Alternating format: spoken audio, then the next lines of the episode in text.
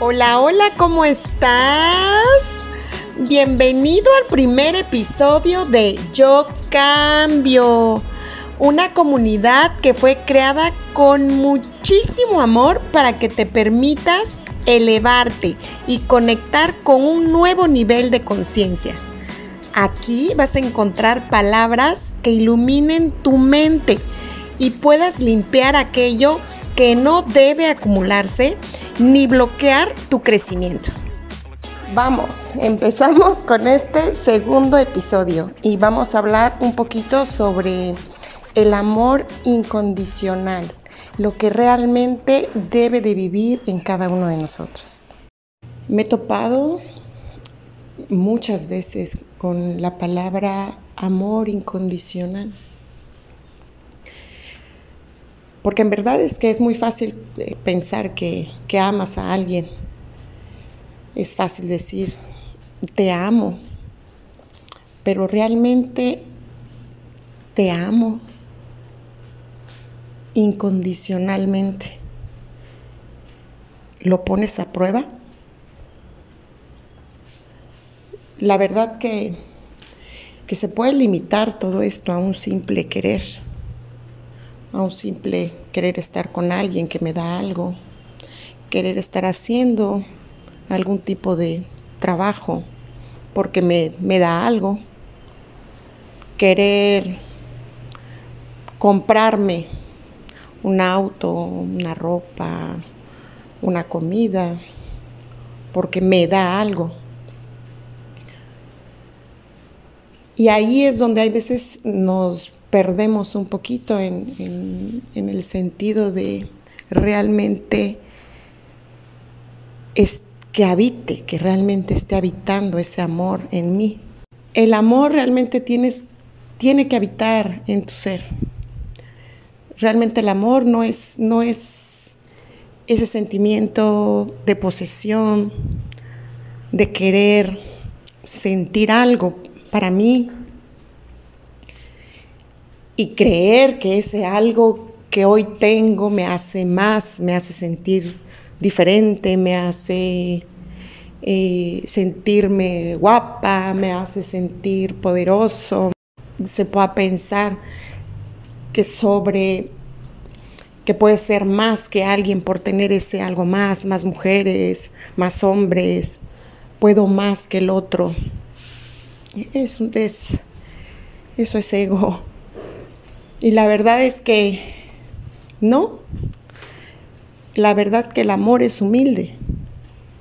El amor es compasivo.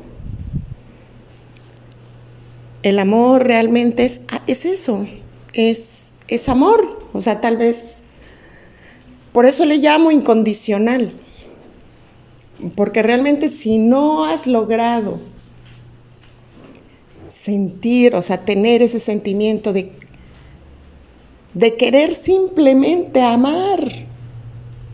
Porque tú podrás decir, si amo, si sé amar, si he amado a alguien. Pero tal vez lo has amado en el momento que, que te corresponde, que obtienes algo, que está en un acuerdo contigo. Esos son acuerdos simplemente y por querer obtener algo que a ti te favorece, te beneficia, te hace sentir bien, puedes pensar que lo amas. Pero cuando ya no ves que cuando ya las cosas se ponen difíciles y cuando realmente ves que no recibes lo que quieres, cuando ves que no coinciden con lo que piensas.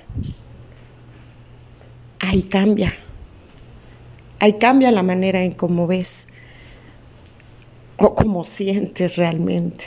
Y ahí se pone a prueba el amor que habita en ti. Y por eso es esta conversación.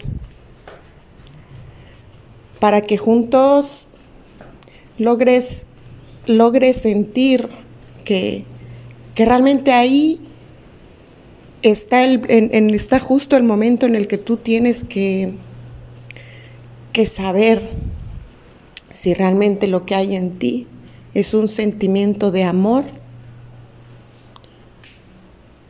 de permanecer tú en amor,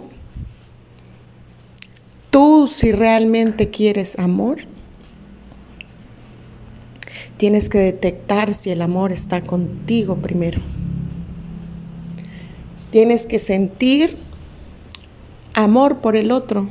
No se trata de poner el amor a prueba a través del otro, de si me hizo, me dijo, eh, no, coincide conmigo, eh, no logra ver lo que, lo que yo hago por el otro y empiezas a juzgar el amor que realmente sientes, empiezas a poner a prueba el amor que, que está en ti.